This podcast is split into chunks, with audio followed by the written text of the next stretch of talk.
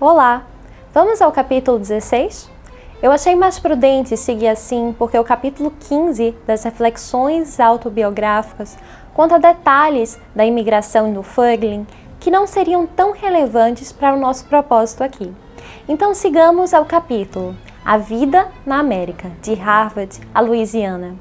Quando Fuglin chegou aos Estados Unidos em 1938, ele ficou empregado como professor auxiliar em Harvard, num contrato de duração de um ano.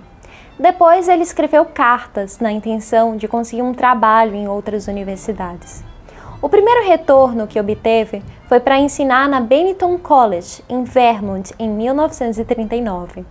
Mas, apesar da proposta tentadora de ali ganhar 5 mil dólares, ele não queria ensinar lá. E o motivo para essa recusa e para procurar outro lugar era o elemento fortíssimo esquerdista. O corpo docente da universidade estava contaminado com comunistas declarados e, mais ainda, o comunismo estava espalhado entre os estudantes. O problema do esquerdismo na universidade, para Föglin, é que ele aprisiona os seus devotos num círculo estreito de referências, fechando-lhes o acesso à cultura maior. Então, em vez de você ler as grandes referências, você acaba lendo livros péssimos ou pelo menos livros secundários. Por exemplo, em vez de você ler o Platão, você vai ler o Foucault. Em vez de ler o Cícero ou um outro grande educador da antiguidade, você vai ler o Paulo Freire. E aí as boas referências se perdem, sobretudo a partir dos anos 60, quando as universidades são ocupadas por gramscianos. O problema desses gramscianos é que eles não despertam a capacidade intelectual dos estudantes, mas eles estão ali em vista de moldá-los para que esse estudante se comporte desta ou daquela maneira. A educação universitária, assim, se transforma em adestramento ou seja, ela não é um projeto pedagógico no sentido da paideia do Jäger, mas é um projeto político pedagógico, como chamam os centros de educação modernos.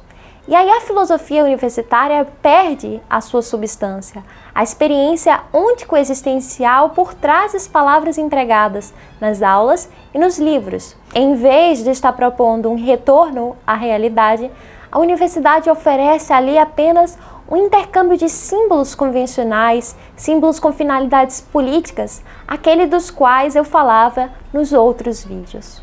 O fato é que não há ali referência ao mundo, à realidade, e quando o professor, o seu pupilo, é chamado para mostrar a substância real do que ele está falando, ele fica absolutamente impotente. E mesmo quando o professor é bom, acontece de ele não ensinar a criar um diálogo real entre o leitor e o autor e considerar o texto como objeto próprio. É o caso dos grandes comentários de filosofia, sendo que o texto não é um objeto no sentido de ser uma coisa no mundo, tal como o meu corpo é, essa cadeira é, o microfone que grava minha voz é. Não, o texto é uma pessoa falando com você, isso que é o texto. E o livro pelo qual essa pessoa fala é um objeto, mas ele não é. O livro mesmo não é o conteúdo de comunicação, ele é somente o instrumento que o autor usa para remeter à realidade. E a filosofia e as primeiras universidades, elas começam assim. Elas começam com pessoas que não estão mais interessadas em conhecer o que diz um autor do que em conhecer o que é o ser, do que em conhecer como o mundo funciona. Os alunos de Platão, por exemplo, na academia, eles não estavam ali para ler Homero, até porque eles já haviam lido Homero, porque para entrar ali eles eram bem formados e hoje não, né? As pessoas entram nas universidades com uma formação péssima e isso acaba degradando o ensino porque aquilo que seria um ensino de base, por exemplo, conhecer esses autores clássicos, conhecer Homero, conhecer Exildo, conhecer a grande literatura, porque você precisa dela antes de estudar a filosofia, aquilo tudo é desconhecido. Então, os professores acabam tendo que fazer um, um, um, processo de base, dar uma educação de base, quando isso não era o real motivo de estar ali, por exemplo, numa faculdade de filosofia.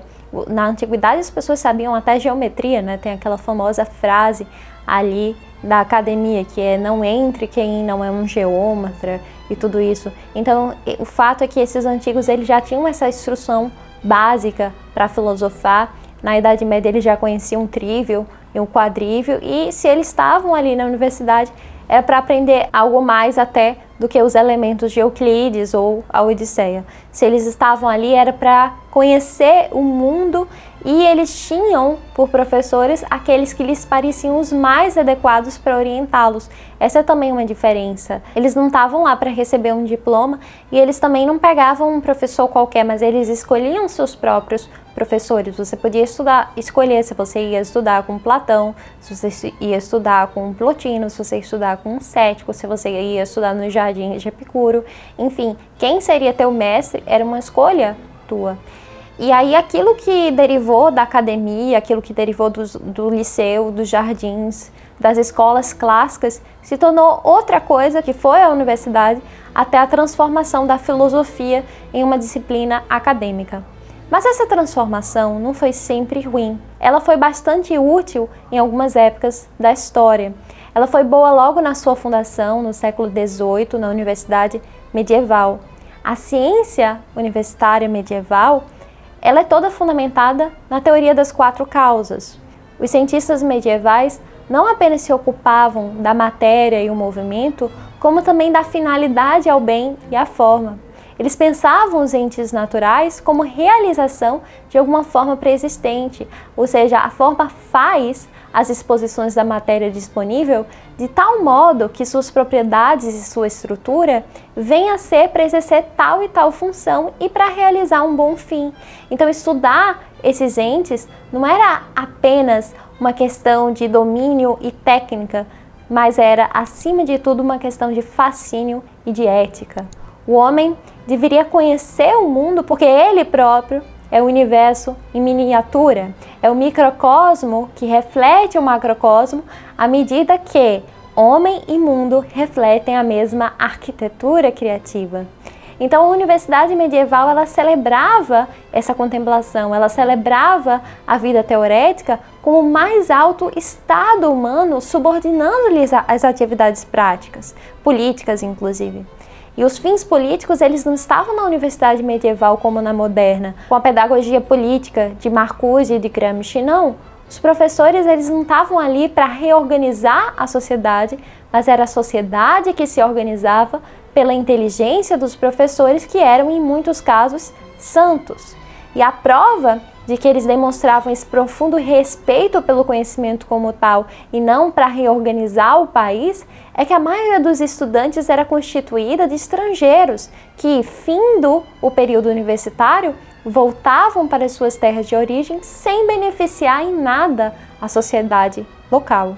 Também no tempo do idealismo alemão, entre o fim do século XVIII e o início do século XIX, a universidade era vigorosa. Se os universitários hoje parecem confusos, repletos de problemas psicológicos e acham que uma dose de loucura é fundamental para filosofar, o Schelling, por exemplo, dizia nas universidades que o verdadeiro não é algo que só possa ser descoberto ao fim de esforços antinaturais ou que só poderia ser expresso através de fórmulas e palavras afetadas. Não, ele dizia que muitos chegam a estragar o seu primeiro contato com a filosofia adotando uma tensão artificial no espírito que consideram ser o requisito para abordar a ciência. Então eles se mostram desajeitados, inconvenientes e deslocados do mundo, quando ao contrário, tudo que é expresso de maneira turva e afetada não pode ser verdadeiro e justo. O verdadeiro é o simples. Não porque é atingido sem esforço, até porque ascender a essa facilidade, ascender a essa simplicidade é precisamente o que é mais difícil. A maioria das pessoas imagina que o verdadeiro seja difícil por ser verdadeiro, mas quando realmente é descoberta alguma verdade, há sempre nela algo próximo à obra de arte, alguma simplicidade da obra de arte. Vejam, por exemplo, que uma vez acabada, uma obra-prima, como um quadro de Rafael, dá a impressão de uma obra que nasce sem esforço e como que por si mesma. Daí que cada um pense que ela não poderia ser diferente. E somente o artista sabe o que lhe custou atingir aquele cume de evidência na claridade na inteligibilidade. É isso, aliás, que distingue o simples charlatão do artista verdadeiro. Exatamente o fato de que o primeiro permanece sempre nos arredores da arte da ciência, sem jamais chegar à coisa mesma, enquanto o outro se liberta das abordagens iniciais e dispõe de sua arte em plena liberdade. E é assim que se deve também abordar a filosofia. Nunca como uma ideia que se impõe ao espírito humano como um fardo, um jugo pesado, uma coisa que pareça complexa demais para ser real, mas como algo leve e verossímil, como a boa obra de arte. O próprio Platão, ele não se torturava como os filósofos contemporâneos, ele era simples. E a Universidade de Schelling buscava essa simplicidade. A Universidade Austríaca nas primeiras décadas do século XX também foi de grande envergadura intelectual, justamente no período em que Fögling estudou lá, como eu falei naquele primeiro vídeo, a Universidade de Viena. Se vocês não assistiram, assistam, porque ali eu falei da formação de Fögling, que ela se deu toda na, na Universidade de Viena. Em Viena ele recebeu a influência de Kelsen e de Spam. Kelsen, quem foi ele? Foi o criador da chamada teoria pura do direito, que tentava delimitar o que seria o território do direito. Estou fazendo uma revisão aqui, tá? E aí, delimitando esse território, ele o distinguia da sociologia, da ética e de qualquer outra disciplina que pudesse se mesclar com o campo do direito outrora. E para isso, Kelsen define o direito como uma lógica normativa considerada apenas nos seus aspectos formais os valores, as ideias políticas, tudo isso fica de fora, como uma interferência externa que não faz parte do campo jurídico propriamente dito. E por outro lado, Fögling tem a referência do Spam, que era seu professor de sociologia e apresentou uma visão mais holística da sociedade. Porque para Spam, a noção da totalidade se sobrepõe à da independência das partes e até a realidade das partes componentes da sociedade, como os indivíduos, ela fica submetida à realidade do todo.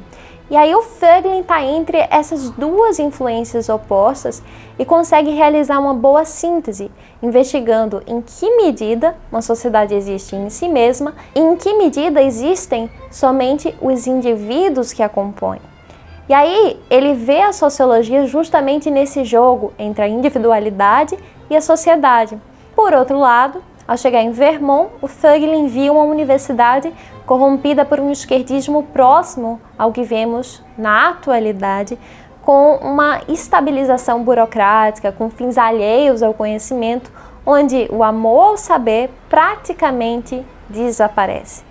São instituições com exigências sociais, com exigências econômicas, burocráticas, exigências que são mais a sociedade do que exigências internas do estudo da filosofia, de modo que, ao longo do tempo, isso se torna bastante conflitivo até que a instituição universitária venha contribuir para sufocar a verdadeira vocação filosófica como mostrou o Weber, e eu tratei disso, dessa visão do Weber, num vídeo anterior. Se vocês não viram também, procurem lá. Após ver esse vídeo, a gente pode seguir aqui. Aliás, se vocês não viram, pode até dar essa sequência, não é uma obrigação, mas fica como complemento. Seja como for, o fato é que estes desafios que, que as universidades passam a apresentar, eles não equivalem assim, que a universidade em si deve ser abandonada.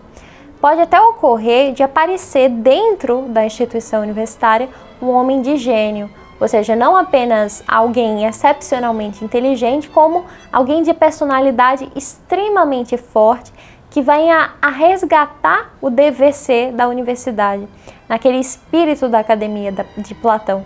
E foi isso que Fögling fez nos Estados Unidos. Ou seja, ele utilizou dos recursos da universidade para fazer uma coisa que dentro da própria universidade não se encaixava de maneira alguma. E tanto não se encaixava que, ao dar sua primeira conferência de ciência política na Universidade de Munique, as pessoas ficaram perplexas. Elas perguntavam como ele pode estar palestrando sobre filosofia política. Ele não falou de democracia nem de direitos humanos. Nós ainda não sabemos do que ele estava falando, é outro assunto. Ou seja, essas pessoas estavam raciocinando a filosofia política desde o que consta no currículo, ao passo que Fögling estava analisando toda a situação política a partir da experiência real do ser humano enquanto buscador de conhecimento sobre a própria sociedade e realidade. O Fögling estava perfeitamente dentro da tradição platônica de fazer com que todo conhecimento seja autoconhecimento e todo autoconhecimento seja conhecimento científico. E isso é algo que transcende as exigências disciplinares é uma atividade supradisciplinar ou interdisciplinar. E ele conseguiu de fato transcendê-las, transcender essas disciplinas, encontrar lugares onde ensinar e acabou fazendo isso na Universidade de Alabama, numa remuneração de 2 mil dólares e meio por ano, aproximadamente metade do que Bennington lhe oferecera, o que mostra o seu real amor ao conhecimento e não ao salário de professor. E com essa amostra da honestidade intelectual do Fögling, nós encerramos o capítulo 16. Eu espero encontrar vocês no próximo vídeo, onde eu vou tratar do capítulo 17, chamado Das Ideias Políticas aos Símbolos da Experiência. Vocês podem também se comunicar com a gente pelo Telegram, né? Nós criamos um grupo e ali a gente dialoga, também posta os novos vídeos que estão sendo lançados, os links e no Instagram ou no grupo do Facebook. Vejo vocês em breve.